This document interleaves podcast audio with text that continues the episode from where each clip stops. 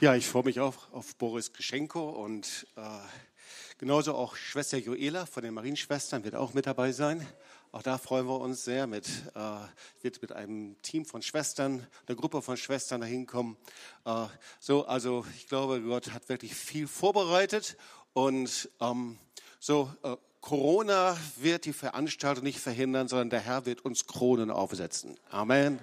Ja, so, er krönt dich mit Gnade und Barmherzigkeit. Gott ist ein guter Gott. Amen.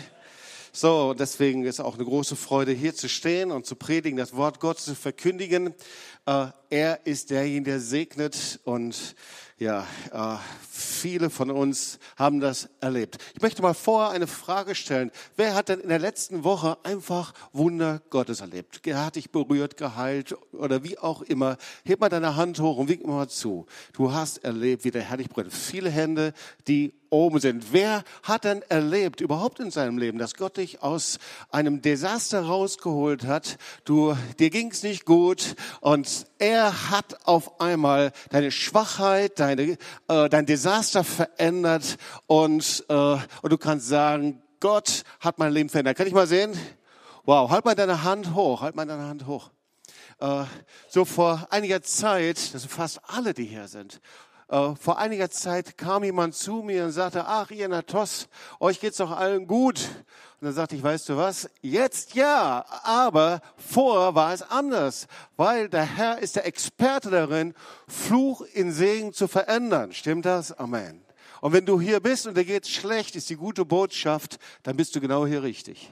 Weil der Herr wird dein Fluch, der Herr wird dein Desaster, der Herr wird deine Probleme in Segen verändern, denn er macht alles neu. Amen. Amen. So, äh, wir sind als Christen nicht Menschen, die Erfolg gebucht haben, aber wir sind als Christen Menschen, äh, denen der Herr das Minus in einen Plus verwandelt. Das hat unser Freund Reinhard Bonke gesagt, der jetzt im Himmel ist und dort eine himmlische Anbetungskonferenz hat in der Ewigkeit, die niemals aufhören wird. Das ist auch nicht schlecht. Preis den Herrn. Halleluja. So, ihr Lieben, äh, ja, meine Predigt mein, äh, passt irgendwie so ein bisschen zur Zeit. Ähm, und ich weiß nicht, ob ihr den Titel da irgendwo dran beamen könnt, denn äh, sie heißt, äh, wascht eure Hände und reinigt eure Herzen. Übrigens ist das auch ein Bibeltext wascht eure Hände und reinigt eure Herzen. Und der Text ist Jakobus 4, Vers 8, naht euch zu Gott, so naht er sich zu euch. Reinigt die Hände, ihr Sünder, und heiligt eure Herzen, ihr Wankelmütigen. Aber ich werde ganz anders anfangen, als du denkst. Ich habe irgendwann mal in der letzten Woche eine ganz tolle Aufzählung gesehen. Und in dieser Aufzählung, äh, ich sag's dann, wenn du es ranbeamen sollst, in dieser Aufzählung, da sah ich äh, den Unterschied zwischen erfolgreichen Menschen und erfolglosen Menschen. Das hat mich natürlich interessiert, weil wer möchte nicht Erfolg haben? Kann ich mal sehen, wer Erfolg haben möchte? Gibt es hier einige? Ja, das ist auch nicht verboten übrigens in der Bibel, sondern der Herr möchte, dass wir gesegnet sind. Und ich habe gedacht, wow, also diese Aufzählung, also die könnte man wahrscheinlich in jedem äh, Management-Seminar äh, sich anschauen. Und dann habe ich mir nochmal angeschaut und gesagt, das ist eigentlich gar nicht schlecht. Komm, das schauen wir uns mal kurz an zur Einleitung der Predigt. Also, erfolgreiche Menschen und erfolglose Menschen. Und sag mal zu deinen Nachbarn links und rechts, du gehörst auf jeden Fall zu den erfolgreichen Menschen. Ist ja ganz klar. Ja. Also wir fangen immer mit den erfolgreichen Menschen an. Erfolgreiche Menschen lesen jeden Tag. Äh, erfolglose Menschen sehen jeden Tag fern. Und du musst nicht jedes Mal dann Autsch sagen, ja. Ähm, aber erfolgreiche Menschen geben Komplimente, erfolglose Menschen kritisieren. Oh, ich kann mich gar nicht dran gewöhnen, das ist da so schön zu sehen. Das ist sehr schön. Erfolgreiche Menschen feiern Veränderungen. Erfolglose Menschen fürchten Veränderungen. Erfolgreiche Menschen vergeben anderen. Das haben übrigens auch schon Manager in nichtchristlichen Seminaren festgestellt. Erfolglose Menschen hegen Groll gegen andere. Erfolgreiche Menschen reden über Ideen. Erfolglose Menschen reden über Menschen.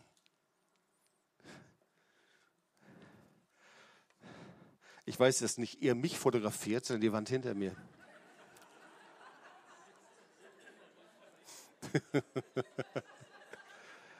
Erfolgreiche Menschen lernen ständig. Erfolglose Menschen wissen bereits alles. Sag mal zu deinem Nachbarn, weißt du schon alles? Erfolgreiche Menschen nehmen Verantwortung für ihre Fehler. Erfolglose Menschen machen andere für ihre Fehler verantwortlich. Erfolgreiche Menschen sind dankbar. Erfolglose Menschen haben Ansprüche. Erfolgreiche Menschen, das ist der letzte Punkt, setzen sich Ziele und haben einen Plan für ihr Leben. Erfolglose Menschen setzen sich niemals Ziele. Ich fand diese Aufzählung richtig gut. Und ich wollte die unbedingt bringen und ich habe lange Zeit darüber nachgedacht, wie passe ich das jetzt in die Predigt ein? Aber dann kam mir der rettende Gedanke. Was machen erfolgreiche Menschen, wenn sie mit einem Virus infiziert sind? Und vielleicht ist es ein bisschen lustig, aber was ich damit sagen will, ist, der ganze Erfolg und alles, was wir machen und was wir tun, also so wichtig diese Aufzählung ist, und die finde ich richtig super, sie nützt, nützt überhaupt und ganz und gar nichts, wenn du auf einmal mit einem völlig anderen Problem konfrontiert bist. Und darum geht es. Und ich meine, es gibt keine passendere Predigt in dieser Zeit jetzt. Wascht euch die Hände, ihr Sünder, reinigt eure Herzen, ihr Zweifler. Ähm, ist doch erstaunlich, was da gerade passiert. Weltweit. Vorher haben wir ja gedacht, das ist ganz weit in China. Ich weiß nicht, ob es euch ähnlich gegangen ist. Wir haben gesagt, das ist so weit weg, damit haben wir nichts zu tun. Dann haben wir gesehen, wie die Stadt Wuhan abgesperrt worden ist und dann sahen wir mit Erschrecken auf einmal, wie die Städte menschenleer waren und wie die Menschen dann äh, teilweise in Häuser eingeschweißt wurden und wir haben irgendwie gedacht, der ganze Kelch, der zieht uns vorbei. Und inzwischen ist es ja anders. Wir haben hier in Europa schon eine wirkliche Alarmstellung teilweise und irgendwie ist dieser Krankheitserreger, dieser Coronavirus in Deutschland angekommen. Und naja, Zeitungsleser wissen mehr, das habt ihr alle selber gelesen, natürlich interessiert. Die Bundesregierung richtet einen Krisenstab ein. In Norditalien werden Städte abgeriegelt. Inzwischen gibt es überall die neuesten Zahlen, äh, wie viele Infizierte da sind. Das sind Risikogebiete, vor denen gewarnt wird. Und dann wird noch nach dem geeigneten Gegenmittel gesucht. Man hört aus Israel, dass sie da vorne dran sind. Äh, sehr interessant. Infizierte werden isoliert in Deutschland, zu behandelt. Die Infektionskette soll durchbrochen werden. Alles einfach Dinge, die wir immer wieder hören. Und dann gleichzeitig auch, wir hatten dann Freitag einen sehr starken Gebetsabend und eine Ärztin hier aus äh, den Kliniken, sie beruhigte auch auf der anderen Seite und sagt, wie normal sie damit umgehen. Das heißt, es, die eine Seite ist verantwortlich zu sein, die andere Seite eben auch nicht Angst zu haben. Klar, wir kennen diese Zahlen. 80 Prozent der Krankheitsfälle weisen nur milde Symptome an. 15 Prozent erkranken schwer. Ein bis zwei Prozent sterben nach den heutigen Erkenntnissen. Und dann natürlich die Frage, woher kommt das Ganze? Und da gibt es eine Menge an Verschwörungstheorien. Manche nehmen an, dass sie in einem Genlabor irgendwie, da ist was schiefgegangen. Andere sagen, es kommt von Fledermäusen oder andere sagen, es ist von Schlangen übergesprungen oder wie auch immer. Aber inzwischen ist es halt so, muss ich mal nach China gehen, sondern es gibt mehr Infizierte in den anderen Nationen als in China selbst. Die Frage, was macht man? Was macht man jetzt? Und dann kriegst du eben die Antworten.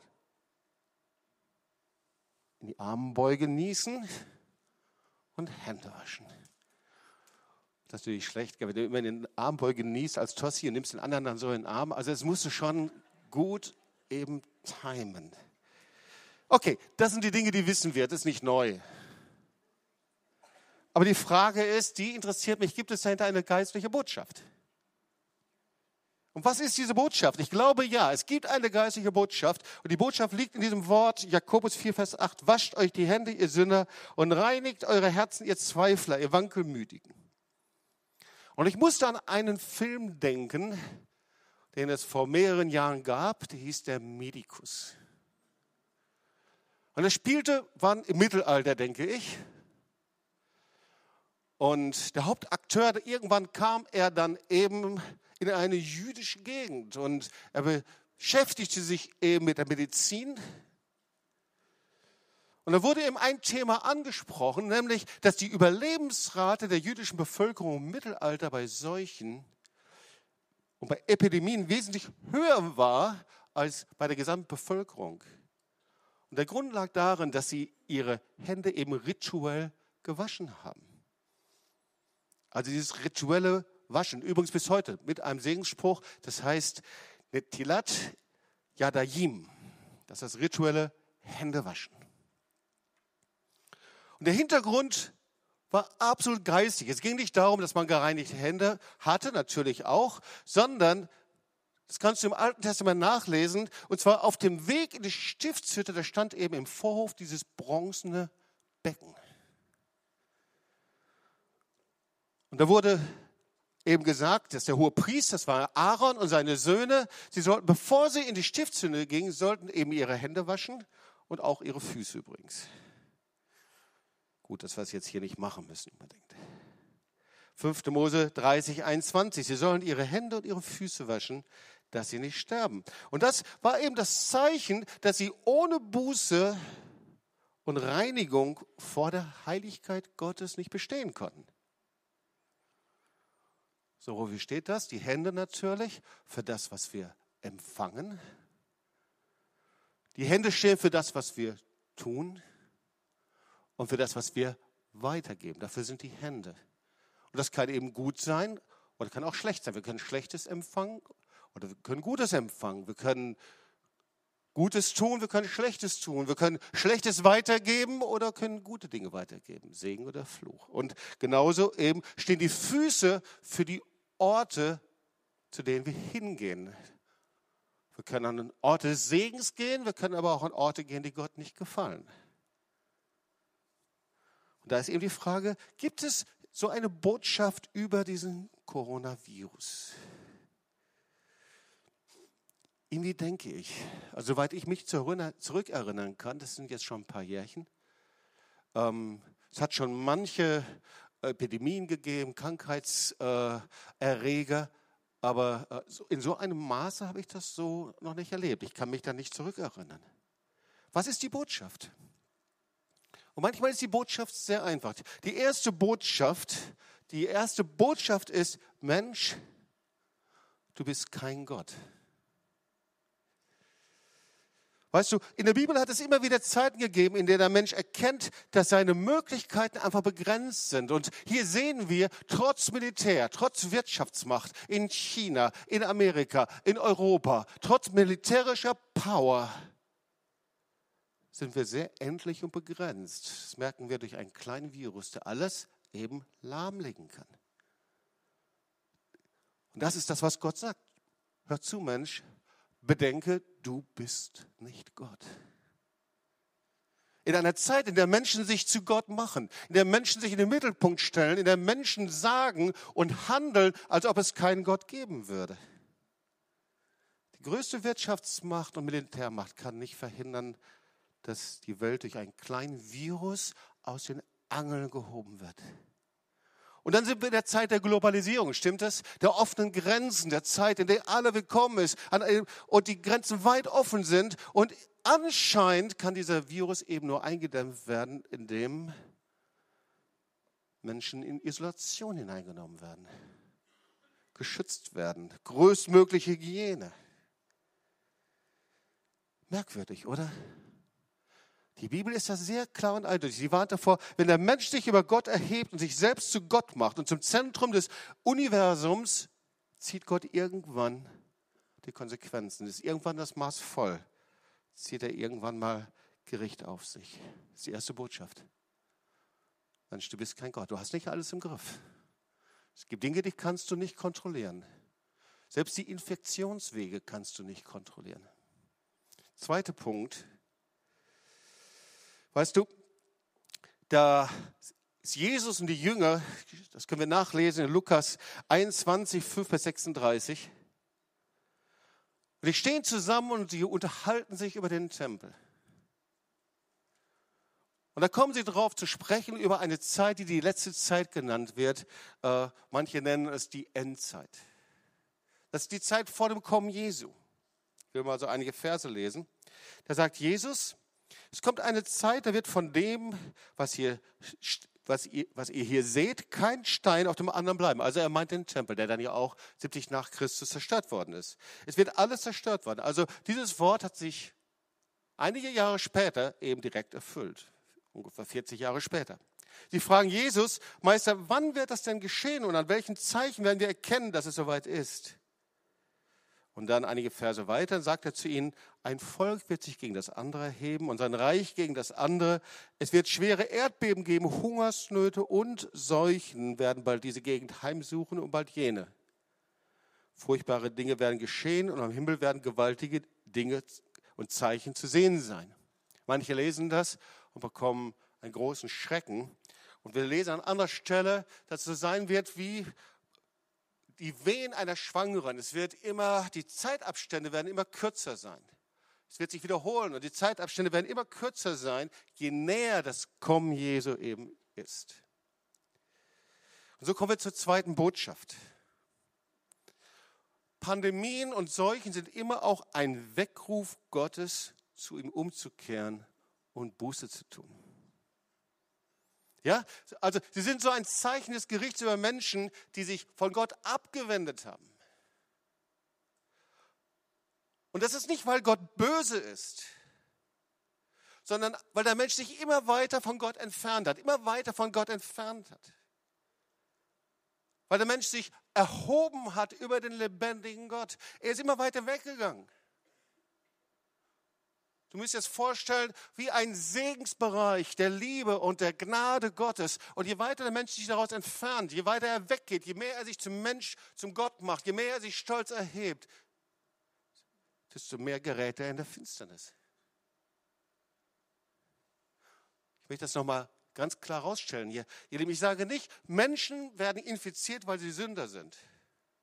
Sondern ich sage, so ein Virus oder Epidemien können Gottes Weckruf sein an eine Welt, die in Sünde lebt. Und zwar ein Weckruf Gottes, um umzukehren. Sie sind ein Zeichen des Wirken Gottes. Das lesen wir hier. Es ist ein Ruf Gottes. Hey, schaut genau hin, das sind keine Zufälle, das sind nicht irgendwelche Naturgewalten, sondern Gott ist in charge, Gott ist immer in Kontrolle.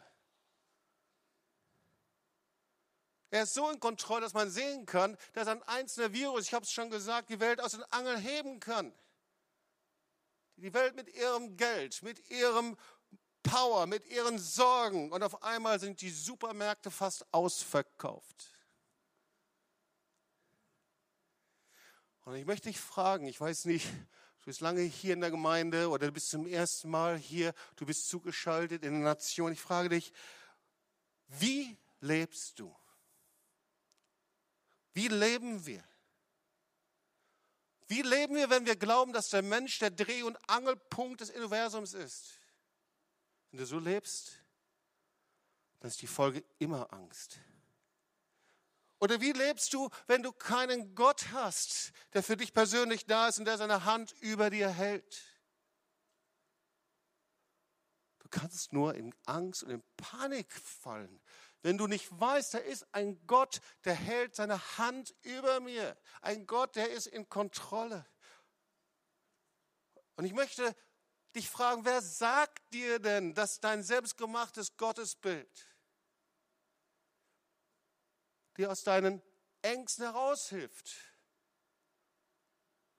Es sind ja so viele Menschen, mit denen wir uns unterhalten und so viele Bilder und so viele Ideen, wie Gott ist und wie lieb er ist oder nicht lieb, wie weit er entfernt ist, wie nahe er entfernt ist. Aber was ist, wenn der lebendige Gott ganz anders ist? Ich möchte dich fragen, kennst du ihn? Kennst du ihn, dass du dir so sicher bist, dass dieser Gott dich schützt und dir hilft? Oder ist das deine Idee? An wen glaubst du? Was macht dich so sicher, dass deine Idee, deine Vorstellung vom lebendigen Gott in solchen Situationen dir wirklich Frieden gibt, der höher ist als alle Vernunft? Und weißt du, die Botschaft ist, dass er dir Gnade und Barmherzigkeit geben will. Er will nicht, dass irgendjemand infiziert wird, sondern er will dir eine Corona aufsetzen, eine Krone der ba Gnade und Barmherzigkeit Gottes. Psalm 103. Magst du diesen Psalm auch? Lobe den Herrn, meine Seele, vergiss nicht, was er dir Gutes getan hat, der dir all deine Sünde vergibt, heilt all deine Gebrechen, der dein Leben vom Verderben erlöst. Und jetzt kommt es. Der dich krönet mit Gnade und Barmherzigkeit. Und da sind wir noch nicht fertig. Der deinen Mund fröhlich macht und du wieder jung wirst wie ein Adler. Das Motto der zukünftigen TSM 50 plus. Psalm 91. Seine Wahrheit ist Schirm und Schild, dass du dich erschrecken musst vor dem Grauen der Nacht, vor den Pfeilen, die des Tages fliegen, vor der Pest, die im Finsternis schleicht, vor der Seuche, die am Mittag Verderben bringt. Und jetzt kommt es. Wer kennt den Vers, der jetzt folgt? Wenn auch Tausende fallen zu deiner Seite und Zehntausende zu deiner Rechten, so wird es dich doch nicht treffen. Also ihr Lieben, die Bibel spricht wirklich von einer Zeit, die das Kommen Jesu vorbereitet, bekannt unter vielen Christen als die Endzeit. Und ja, da gibt es keinen Fahrplan, keinen vorgegebenen Zeitplan, dass man sagt, so und dann kommt das und das. Aber es gibt klare Kennzeichen, die immer dichter werden, immer dichter, immer mehr. Und manche denken, das ist eine Zeit, die liegt in der Zukunft. Aber nein, das Wort Gottes sagt, das hat schon längst angefangen. Wir sind schon mittendrin. Und die gute Botschaft ist, wir kennen den Endpunkt. Der Endpunkt, das ist die Wiederkunft Jesu als Richter und als Erlöser als Richter und König. Das ist schon interessant, wenn man sich einige Prophetien in der Bibel anschaut und so rückwirkend anschaut, da sieht man, wie viel schon in Erfüllung gegangen, gekommen ist. Ganz erstaunlich. Endzeitliche Prophetien. Ja, das sind ja keine spinnende Gedanken, dass du denkst, boah, weiß ja, dass ihr, die glauben das. Nein, ganz real, ganz praktisch. 600 vor Christus, zur Zeit Hesekiels. Da gab es eine Prophetie. Damals war das Volk Israel in babylonischer Gefangenschaft und die Prophetie kam, Israel wird wieder als Nation existieren. 30 Jahre nach Christus in der Apostelgeschichte. Da war das einfach lächerlich.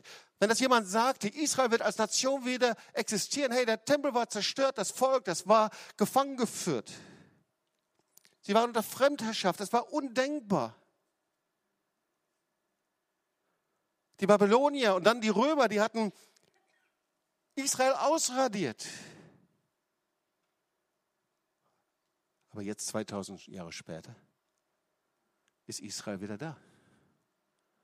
Die Nation ist gegründet worden. In Sacharja 8, 7 bis 8 gibt es eine Prophetie, eine endzeitliche Prophetie. Juden aus aller Welt werden nach Israel in die Heimat ihrer Väter einwandern. Das war damals auch kurios. Wer soll das glauben? Die waren verstreut überall hin. Aber 2000 Jahre später lebt die Mehrheit der Juden wieder in Israel. Markus 13, Vers 8 spricht von gewaltigen Erdbeben und Stürmen. Manche sagen, naja, die hat es ja immer gegeben. Aber pass auf, heute sprechen wir in der Halbwertszeit von einem Jahr und noch kürzer von Jahrhunderthochwassern und Jahrhundertstürmen, die es vorher nicht gegeben hat. Lukas 21, Vers 11 spricht von Pestilenzen und Seuchen. Und auch wenn Gegenmittel gefunden werden, ist es doch merkwürdig, dass Pandemien und Seuchen nicht eingedämmt werden können, sie immer wieder auftauchen, in neuer oder anderer Form. Markus 13, 8 spricht von Hungersnöten. Matthäus 24, Vers 12 spricht davon, dass die Liebe erkalten wird und die Christen aufhören, das Wort Gottes zu lieben und abfallen werden. Von einem Klima der Ablehnung und des Hasses. Und so ist das in Mitteleuropa. Hier wird inzwischen jede zweite Ehe geschieden. Sacharja 12, Vers 2, der Hass gegen Israel wird zunehmen. Das ist ja wohl auch so, oder? Der Hass, die Ablehnung, ja, damit wird Israel überschüttet in dieser Zeit. Sacharja 12, Vers 3, Prophetie, Jerusalem wird zum Taumelbecher der Nationen. Und wir sehen den Streit um Jerusalem als die ungeteilte Hauptstadt Israels. Und da steht weiter, wer sich daran vergreifen wird, wird sich verheben und wird anfangen zu taumeln. Und genau das sehen wir, die sich vergreifen an Jerusalem und an Israel, inklusive der Verlegung der Botschaft nach Jerusalem, fängt an zu taumeln. Ich glaube, das gilt auch für unsere eigene Nation. Und dann steht eben in Markus 12, Markus 13, 23, in Römer 13, wer sollen die Zeit erkennen. Und viele dieser Dinge sind eingetreten, aber manche noch nicht. Und da ist eine Dichte, es wird immer mehr. Die Abstände werden immer kürzer. Und die Frage, wie gehen wir damit um? Und wir sagen nicht, hey, das, was jetzt gerade ist, das ist das allerletzte. Nein, da wird noch mehr kommen. Die Zeichen werden dichter sein. Aber, ihr Lieben, diese Situation mit dem Coronavirus ist ein Weckruf Gottes an die Nationen, unsere stolze Knie zu beugen und zu ihm umzukehren, um Buße zu tun und zu sagen, dass er alleine Herr ist. Wir schauen uns das Wort nochmal an und kommen zum nächsten Punkt. Naht euch zu Gott, so naht er sich zu euch. Reinigt die Hände, wascht die Hände. Und dann steht da, ihr Sünder. Und heiligt eure Herzen, ihr Wankelmütigen. Und dieses alte Wort Wankelmut, das ist für Zweifler, jemand, der mit geteiltem Herzen glaubt. Was ist damit gemeint? Und da gibt es eine Geschichte, die kannst du nachlesen in allen Evangelien. Matthäus 8, 1 bis 4, da geht es um die Heilung eines Aussätzigen. Ich möchte hier mal kurz lesen. Weil es ist interessant, wie viele Parallelen es zu der heutigen Zeit gibt. Manches hat sich gar nicht so sehr verändert.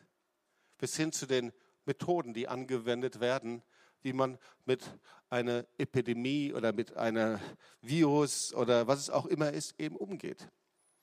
Als er aber vom Berge herabging, folgte ihm eine große Menge. Und siehe, ein Aussätziger kam heran und fiel vor ihm nieder und sprach, Herr, wenn du willst, kannst du mich reinigen. Und Jesus streckte die Hand aus, rührte ihn an und sprach, ich will es tun, sei rein. Und sogleich wurde er von seinem Aussatz rein. Und Jesus sprach zu ihm, sieh zu, sage es niemandem, sondern geh hin und zeige dich dem Priester und opfere die Gabe, die Moses befohlen hat, ihnen zum Zeugnis. Also die Aussätzigen sehr wahrscheinlich war es Lepra, nehme ich mal an. Das waren eben die Infizierten der damaligen Zeit. Und sie wurden, wenn es so einen Verdacht auf Infektion gab, wurden sie für 14 Tage isoliert, um dann zu schauen, ob eine Krankheit ausgebrochen war.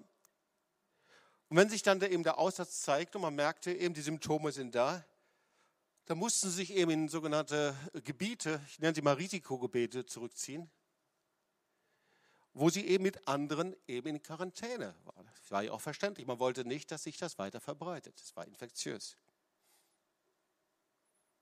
Und die eben den Aussatz hatten, die galten als unrein. Also, wenn sie durch die Stadt liefen mussten, dann riefen sie eben unrein, unrein, unrein, damit alle erkennen konnten, dass äh, sie infiziert waren und damit die Menschen geschützt waren. Das war also nicht, weil sie stigmatisiert waren, sondern damit eben andere sich nicht anstecken.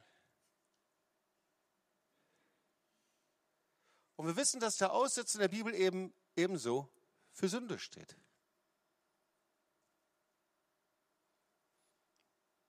Also, wenn wir uns die Geschichte anschauen, dann wissen wir nicht so genau, wer der Aussätzige war, ihr Lieben. Ich weiß nicht, ob du schon mal darüber nachgedacht hast. Also der Aussätzige, vielleicht war es ein Oberarzt. Vielleicht war es ein Gymnasiallehrer. Vielleicht ein Handwerker, vielleicht ein Student, vielleicht eine Hausfrau. Steht ja nicht da, wer das war. Es steht einfach nur, es war einfach nur ein Infizierter. Interessant, gell? Die Grenzen verschwimmen ganz schnell von Erfolg und Misserfolg, von dem, was wir tun, was wir machen. Dem Virus ist es völlig egal, ob wir viel Geld haben oder wenig Geld haben, äh, was wir an Ausbildung haben, wie viel Power und Macht wir haben, völlig egal. Der Aussatz kümmert sich nicht um Ausbildung, Intellekt oder Alter. Und genauso ist es auch mit der Sünde. Die Sünde kennt keine Grenzen. Die Sünde betrifft jeden. Da gibt es niemanden, der sagen kann, mich betrifft das eben nicht. Eben, ob du mächtig bist oder du sagst, ich habe wenig Einfluss, ob du umweltbewusst bist, die Sünde trifft dich trotzdem. Ob du körperbewusst bist, genauso, die Sünde betrifft dich genauso auch. Die Sünde hat eine hohe Ansteckungsgefahr und ist tödlich. Und sie kann auf menschlichem Wege nicht behandelt werden, ihr Lieben. Du kannst dir einen Tropf ranhängen, du kannst alles Mögliche tun, du kannst deinen Körper kasteien, du kannst dir Dinge vornehmen oder nicht. Sünde kann auf menschlichem Wege nicht behandelt werden. Du kannst Menschen isolieren, du kannst sie zur Askete anreizen, du kannst sie zur Hygiene motivieren, aber du wirst die Sünde nicht los. Warum? Weil die Sünde, und jetzt benutze ich dieses Wort, tut immer Folgendes. Sie setzt dem Menschen selbst die Krone auf. Ja? Ich trage selbst die Krone meines Lebens. Die Sünde erhebt sich immer über Gott, auch wenn man das jemand nicht ansieht. Die Sünde sagt immer, ich selber bin Gott. Ich brauche Gott nicht. Manchmal formulieren wir das nicht. Wir würden das vielleicht von uns ganz abweisen, aber wir leben so mein Verstand, mein Wille, meine Kraft, all das. Und vielleicht ist Gott irgendwo da, er interessiert sich für mich oder auch nicht, aber eigentlich mein Leben ist so, als ob es den lebendigen Gott nicht gäbe. Und die Bibel nennt das Rebellion gegen Gott. Es gibt viele Menschen, und dazu gehörte ich früher auch, die versuchen einfach gut zu sein und denken, das ist der Weg, so zu leben, wie es richtig ist. Du strengst dich an, du sagst, ich tue niemandem zu Leide. Und die Bibel sagt, und doch bist du nicht besser als ein Mörder, Ehebrecher, Dieb oder Räuber. Oder aber durch unsere Prägung, der angefangen der Aufklärung und Prägung des Humanismus, die hat eben uns eingeredet, dass wir ein gutes Herz haben. Okay, da gibt es auch Dinge zu verbessern, Da kannst du noch Dinge lernen, noch dazulernen, gute Bücher lesen. Du musst an dir arbeiten. Aber schau mal, was in deinem Herzen ist, wenn du mal ganz ehrlich bist. In deinen Gedanken, wo du vielleicht nie drüber reden würdest. Mordgedanken, Unreinheit, Perversion, Finsternis. Und das ist das, was die Bibel sagt. Da ist keiner, der gerecht ist, auch nicht einer. Römer 3, Vers 10. Und ich möchte dich etwas fragen, ganz persönlich. Ich möchte dich etwas persönlich fragen, ob du irgendwo in der Nation oder in Deutschland zuschaust oder hier im Gottesdienstraum. Wer sagt dir, dass du so, wie du lebst, vor dem lebendigen Gott bestehen kannst? Und ihr Lieben, da gibt es nur einen Weg nur einen Weg. Das ist die Umkehr zu Jesus Christus als Herrn und Erlöser und Sohn des lebendigen Gottes. Es gibt nur einen Weg, auch wenn du das manchmal nicht mehr hörst in Kirchen, in Gemeinden. Da steht in 2. Korinther 5, Vers 21, denn er hat den, der von keiner Sünde wusste, für uns zur Sünde gemacht. Auch auf dass wir in ihm die Gerechtigkeit würden, die vor Gott gilt. Er ist für dich ans Kreuz gegangen. Er wusste von keiner Sünde, der Sohn des lebendigen Gottes, Jesus. Und da hat er dich persönlich angeschaut, mich angeschaut. Hast, er hat gesehen, wie du versucht hast, dich anzustrengen, es gut zu machen, es richtig zu machen. Aber du diese Infektion der Sünde nicht losgeworden bist. Und da schaute er dich an am Kreuz und sagte, ich nehme deine Sünde auf mich, damit du gerecht wirst, damit du vom himmlischen Vater bestehen kannst. Jeremia 33, Vers 3, da steht, ruf mich an, so will ich dir antworten. So viele kommen und sagen, ja, Jobs, das stimmt, ich muss mal darüber nachdenken, aber das Nachdenken, das reicht nicht. Es braucht irgendwann mal eine Entscheidung in unserem Leben.